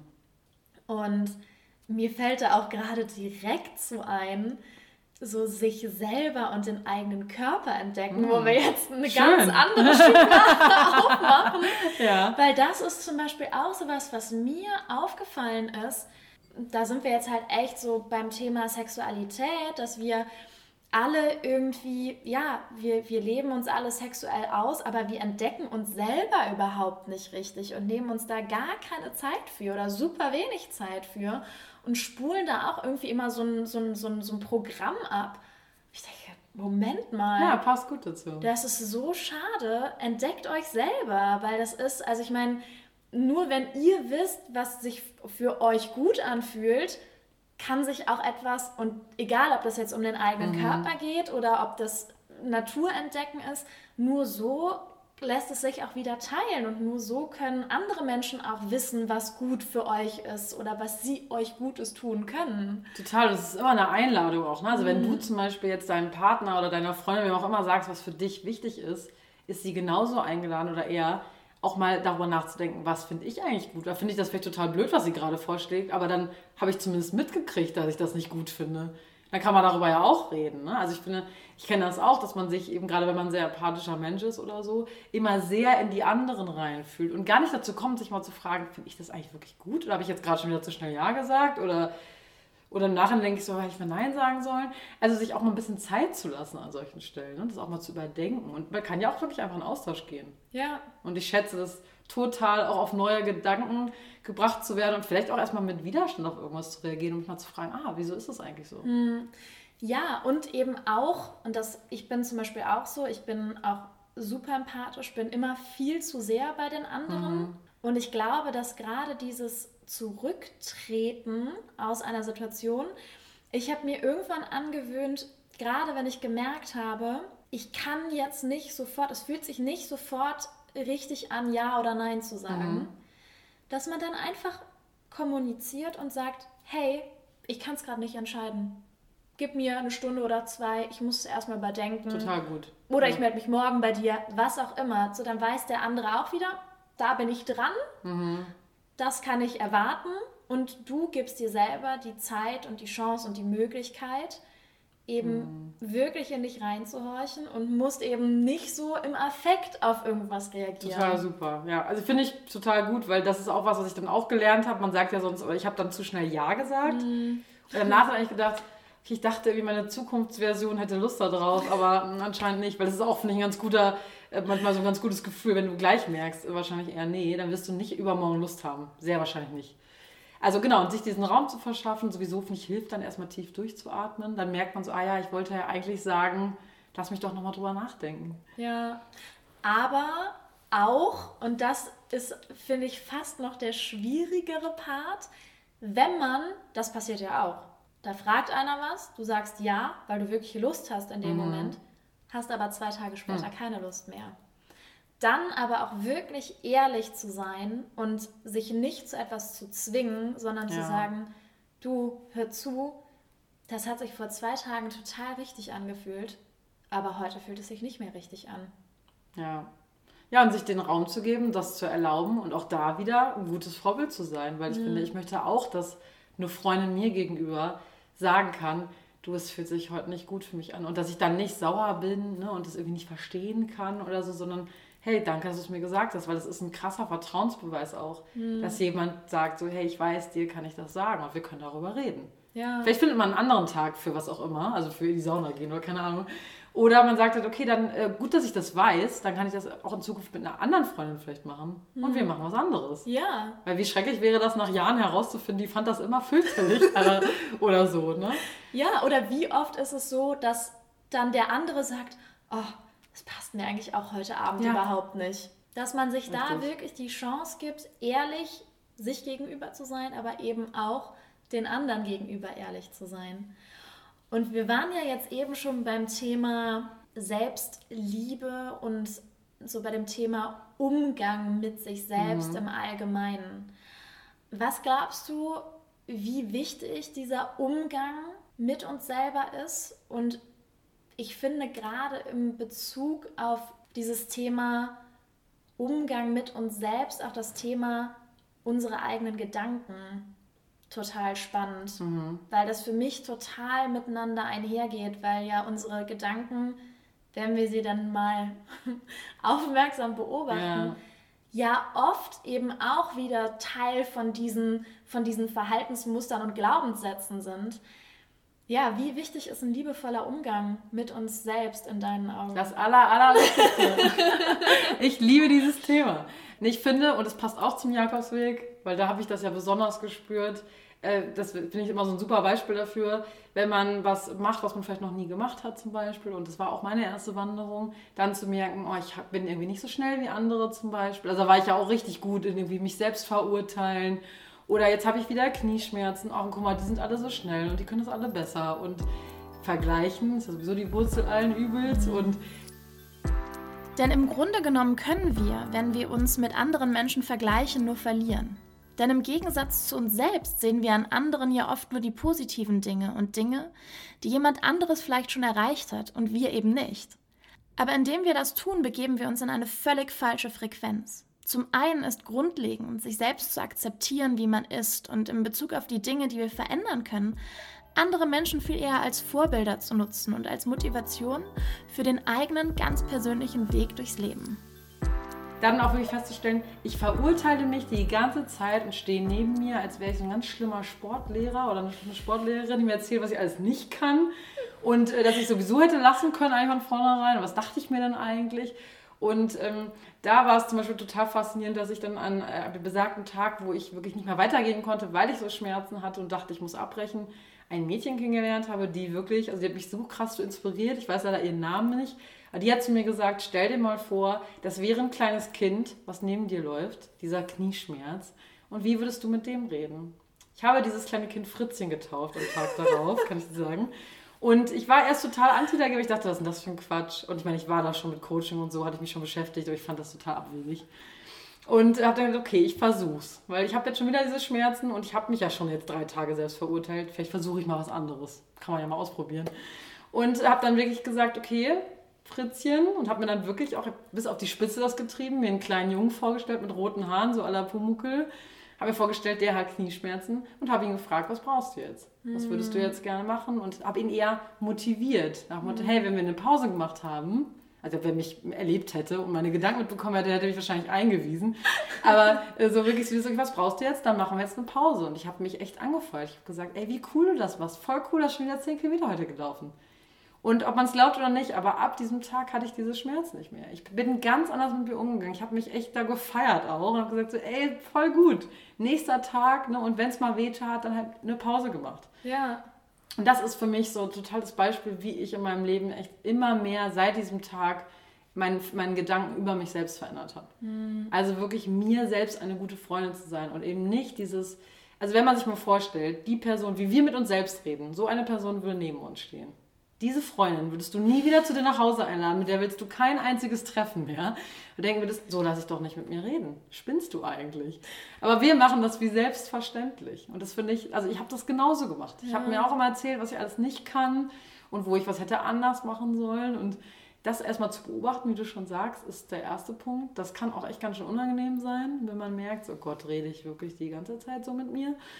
Und äh, eine gute Übung ist wirklich mal aufzuschreiben, wenn man jetzt vielleicht ein Thema hat, worüber man sich gerade ärgert zum Beispiel oder was man sich vorwirft, das echt mal genauso in den Wortlauten aufzuschreiben, sich das mal echt nochmal durchzulesen und sich vorzustellen, dass eine Freundin so mit einem reden würde. Oder, was manchmal auch einfach ist, einfacher ist, sich zu sagen, okay, und das stelle ich mir jetzt vor, sage ich zu meiner besten Freundin.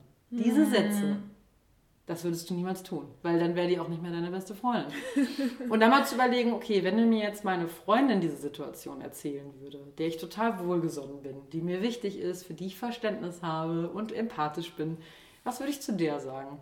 Und das mal genauso aufzuschreiben. Mhm. Da kommen so andere Sachen warum. Also als ich diese Übung zum ersten Mal gemacht habe, bin ich immediately in Tränen ausgebrochen, weil ich dachte, oh Gott, so behandle ich mich. Ja, ich bin so nett zu allen anderen, aber mhm. zu mir, da stehe ich neben mit der Peitsche mhm. und hau noch drauf, wenn es mir schlecht geht. Ja. So, und das hat mich echt total gerührt, weil ich dachte, das kann nicht sein. Mich habe ich immer bei mir. Mhm. Also wie gehe ich mit mir um? Ja. Und es klappt nicht immer, auch weil ich merke das manchmal nicht sofort. Das ist auch voll okay und es ist schon mal toll, wenn es einmal von zehnmal klappt, dass einem selbst auffällt, bin echt viel zu hart zu mir. Mhm. Ich weiß nicht, ob du das auch als Selbstständige kennst. Irgendwann muss ich feststellen, ich bin die schlimmste Chefin mir selbst gegenüber, die man überhaupt haben kann. Und damals festzustellen, okay, das geht so nicht. Ich, muss, ich darf mir Pausen geben, mhm. ich muss mir feste Arbeitszeiten geben. Also wie möchte ich, wie mit mir umgegangen wird. Ja. So, ne? Und ich finde das für alles wichtig. Also den Job, den wir machen, der hängt davon ab, was wir uns selbst erzählen, was wir wert sind, ob wir das verdient haben oder nicht, ob wir gut genug sind oder nicht das ist die Beziehung, die wir führen, wie wir über uns selbst denken. Denken wir, dass wir gut behandelt werden sollten, dass unsere Bedürfnisse gerechtfertigt sind. Das ist bezüglich unserer Gesundheit, was wir essen, ob wir Sport machen oder nicht. Also alles einfach. Ja, total. Und das ist erstmal echt viel. Und ich weiß auch, dass es erstmal super anstrengend war, mich überhaupt damit zu beschäftigen. Und deswegen finde ich es auch gut, einfach zu sagen, ey, Step by Step, in ganz kleinen Schritten. Und ab und zu vielleicht mal diese Übung zu machen.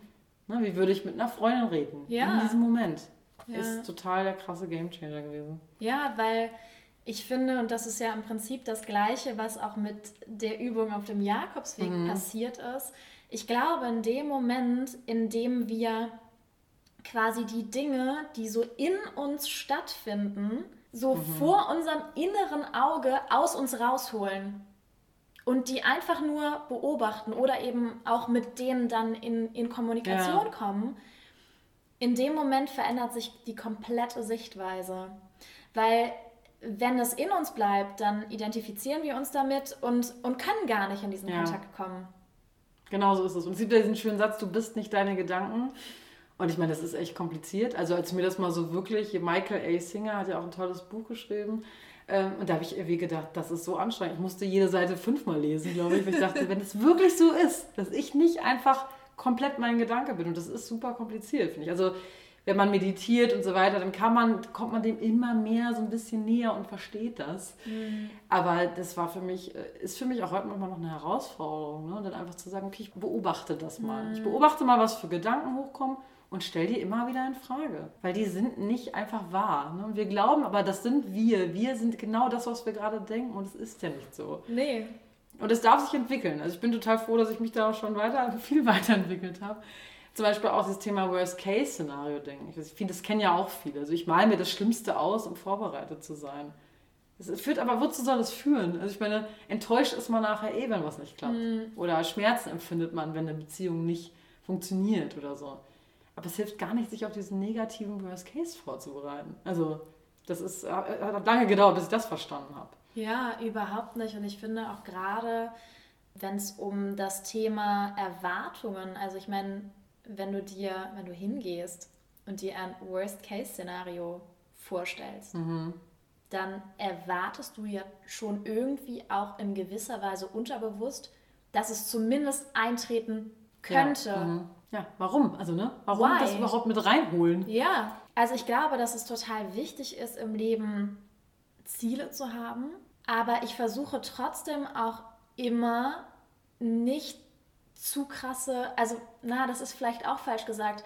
Eigentlich versuche ich auch immer nichts zu erwarten, sondern mhm. weil wenn du erwartest, dann bist du eigentlich immer schon einen Schritt weiter.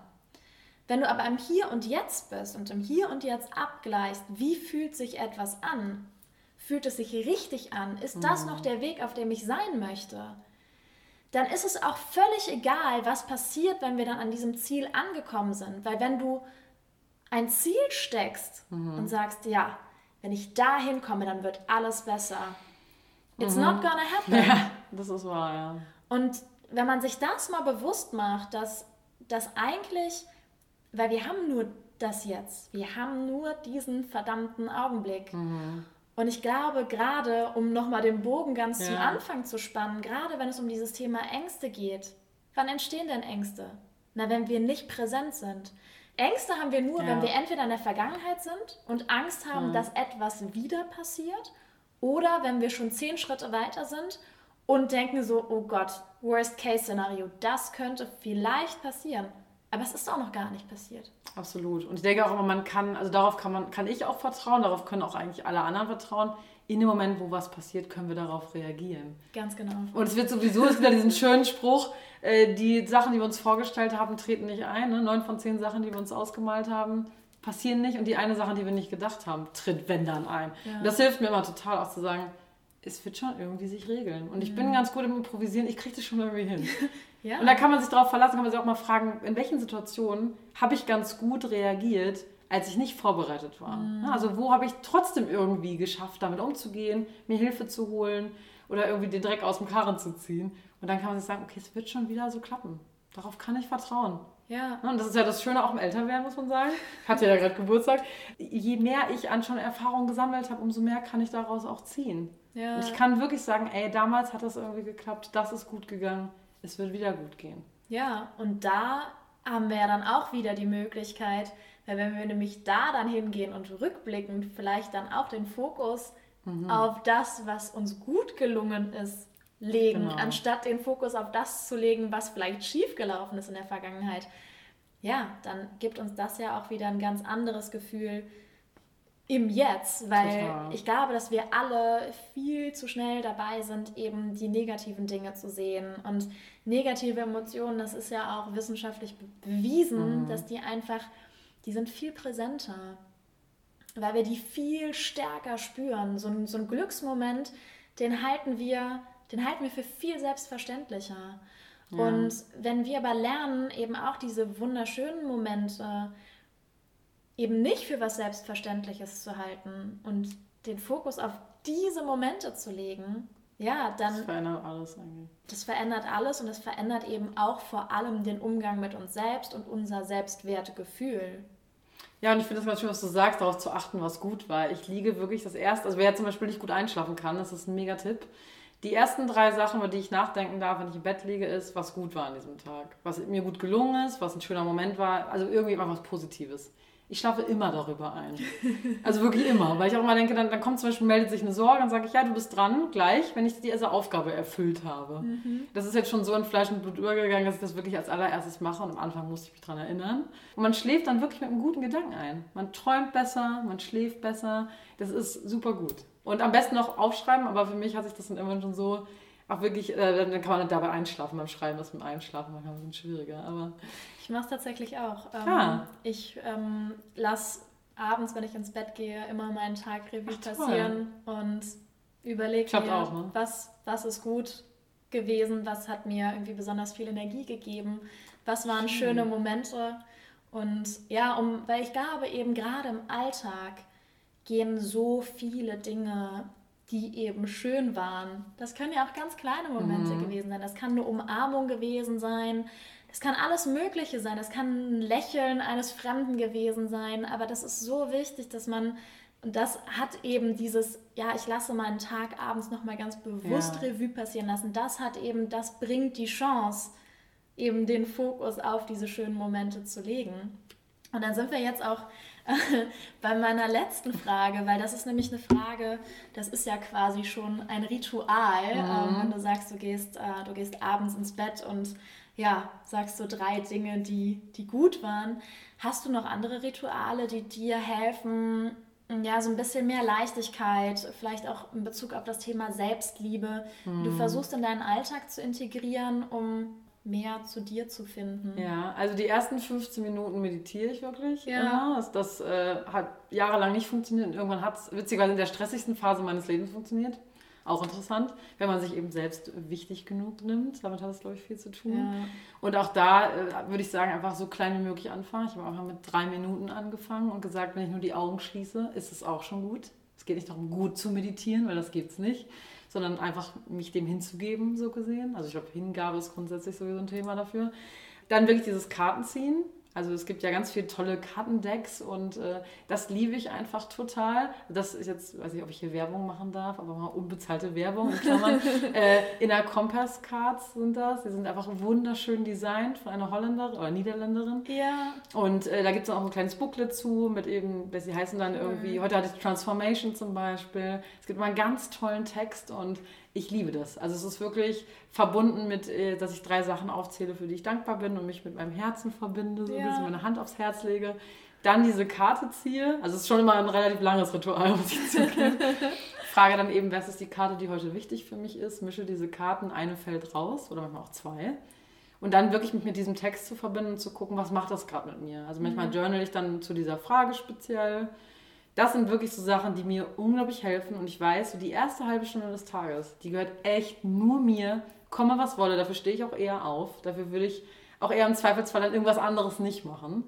Äh, das ist wirklich total wichtig geworden für mich. Und vor allem finde ich auch wichtig bei Ritualen, wenn man sie mal nicht macht, mich nicht dafür zu verteufeln, dass ich jetzt mein Ritual nicht gemacht habe, sondern zum Beispiel auch mal zu sagen, okay, heute waren jetzt irgendwie andere Sachen wichtig, ich fange morgen wieder an. Weil es nicht darum geht, das jetzt lückenlos fortzuführen. Ja. Na, für wen? Ich mache es für mich. Ja, ich muss es genau. keinem beweisen.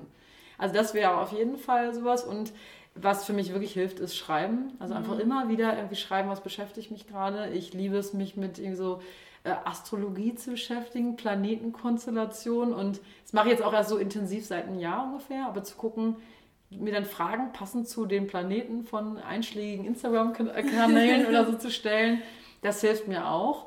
Und ähm, spazieren gehen, muss ich wirklich sagen. Mhm. Also wirklich auch einfach mal ohne Plan durch die Gegend zu laufen und ohne Handy und einfach mal zu gucken und das auf mich wirken zu lassen. Ich glaube, das sind so die Sachen, die am besten funktionieren. Ja, super schön. Also sind gefühlt auch alles Sachen, die ich mache. Schön. Und ich finde gerade dieses, weil das ist ja die Ausrede der meisten Leute, ja, aber ich will morgens lieber länger schlafen. Ich glaube im Endeffekt, dass diese halbe Stunde mehr an Schlaf Mhm. dir überhaupt nicht mehr Energie gibt. Ich glaube, dass dieses eine halbe Stunde früher aufstehen und sich Zeit für sich nehmen und den Tag bewusst starten und mit dir in Verbindung ja. kommen, dass dir das am Ende des Tages so viel mehr Energie gibt. Total. Und das ist, du kriegst diese halbe Stunde, es ist immer so, das klingt so lapidar, was ist so, du kriegst die zurück mhm. x-fach. Ja. Also ich glaube, weil du den ganzen Tag, wie du es auch sagst, du nimmst den ganzen Tag anders wahr. Mhm. Du rauscht eben nicht so durch die Woche und merkst, stellst auf einmal am Sonntag fest, so, was war eigentlich, mhm. sondern jeden Tag hast du dich irgendwie immer wieder, zumindest mal kurz, mit dir verbunden. Finde ich zum Beispiel auch spannend, einfach mal, wenn ich zum Beispiel an der Ampel oder so stehe, wirklich tief zu atmen und zu sagen, oh krass, also ich merke es jetzt auch vom schnellen Reden, äh, dass man äh, das so selten macht. Einfach mal wirklich so mhm. tief ein- und ausatmen und wow, okay, ne, ich bin am Leben, alles ist gut. Ja. Weil jetzt, im Hier und Jetzt ist fast immer alles gut. Das ist ja auch, wenn wir eben nicht an gestern und vorhin denken und an morgen und in drei Jahren, sondern was jetzt gerade gut ist. Und das hilft mir auch total. Ja, ja, und auch Atmung ist ja wieder ein ganz tolles Tool, um einfach mal zumindest, seien es jetzt drei oder fünf oder zehn ja. Atemzüge, um auch einfach mal wieder so mit sich in Kontakt zu kommen und zu gucken, wie geht es mir eigentlich? Genau, wie fühle ich Frage. mich? Ja, bin ich gerade, bin ich gestresst, bin ich entspannt, bin ich glücklich, bin ich traurig, bin ich wütend? Und das ist ja dann auch wieder eine Möglichkeit, ja, eben in den liebevollen Umgang mit sich selbst zu kommen. Total. Und vielleicht das noch zur Corona-Zeit, was ich auch vor allem in Nepal dann festgestellt habe, wo ich ja Ausgangssperre hatte, man sich ja nicht bewegen konnte eigentlich. Mhm. Ich habe wirklich dann angefangen, morgens mit Kopfhörern drei meiner Lieblingssongs zu hören mhm. und wie bescheuert abzutanzen. Äh, und äh, das habe ich früher nie gemacht und ich weiß auch noch genau, das erste Mal fand ich super awkward und habe gesagt, so Gott, hoffentlich sieht mich keiner. Und es war mir von mir selbst peinlich. Also das ist schon interessant, wenn einem das selber peinlich ist. Und ab, aber ab Tag zwei oder so habe ich gedacht, das ist so spaßig, das ist so cool. Woraus ja sogar dann entstanden ist, dass ich drei Online-Tanzpartys ja. organisiert habe für meine Freunde und die das auch am Anfang so ein bisschen peinlich fanden und nachher haben auch alle mitgemacht. Und das ist so witzig. Warum schämt man sich für Spaß? Also ja. so, und in seinem eigenen Körper. Das hat mir auch nochmal geholfen, geholfen zum Thema Körpergefühl und so das zu feiern. Ja, ja, und ich finde, also ich mache es auch, ich schätze auch, dass all meine Nachbarn auf jeden Fall die, die gegenüber wohnen, mich für verrückt halten. Ich mache das super oft, dass ja, ich cool. morgen, also ich mache es nicht jeden Tag, aber bei mir ist es immer so, wenn ich das Gefühl habe, ich brauche positive Energie. Also ich meine, allein gute Laune Musik macht ja schon gute Laune. Total. Aber wenn man dann noch dazu tanzt und einfach, also für mich ist das auch so ein super schönes Ventil um eine negative oder eine überschüssige Energie einfach rauszutanzen. Mhm. Also ich kann auch aus eigener Erfahrung sagen, mir geht es immer besser nach dem Tanzen. Immer. Ja, also ich würde sagen, wer das jetzt hier gerade hört und das nicht glaubt, sollte ja. auf jeden Fall seinen Lieblings- oder ihren Lieblingssong anmachen und einfach mal rumdancen. Ja, das einfach das mal ist, ausprobieren. Ja, das ja. ist wirklich wahr. Das ist total krass. Ich hätte es nicht gedacht. Ich auch nicht. ich danke dir. Ich danke dir. Super Schön, schöne Interview. Ich hoffe so sehr, dass Jonas Worte euch genauso zum Nachdenken angeregt haben wie mich selbst. Ich glaube, dass es gerade in Bezug auf den Umgang mit uns selbst, auf die kleinen Veränderungen sind, die einen so großen Unterschied machen können. Geht achtsam mit euch um und seid euch selbst ein Freund und kein Feind, denn am Ende seid ihr euch doch selbst am allernächsten und was gibt es Schöneres, als sich jeden Tag die Liebe zu geben, die man verdient? Bei Fragen oder Anregungen schreibt mir gerne eine Mail an katharina.soulfood-podcast.com und teilt den Podcast gerne weiter so fleißig in den sozialen Medien. Auch über einen kleinen Kommentar auf Apple Podcasts würde ich mich sehr freuen. Und jetzt wünsche ich euch allen einen wundervollen Start in die neue Woche.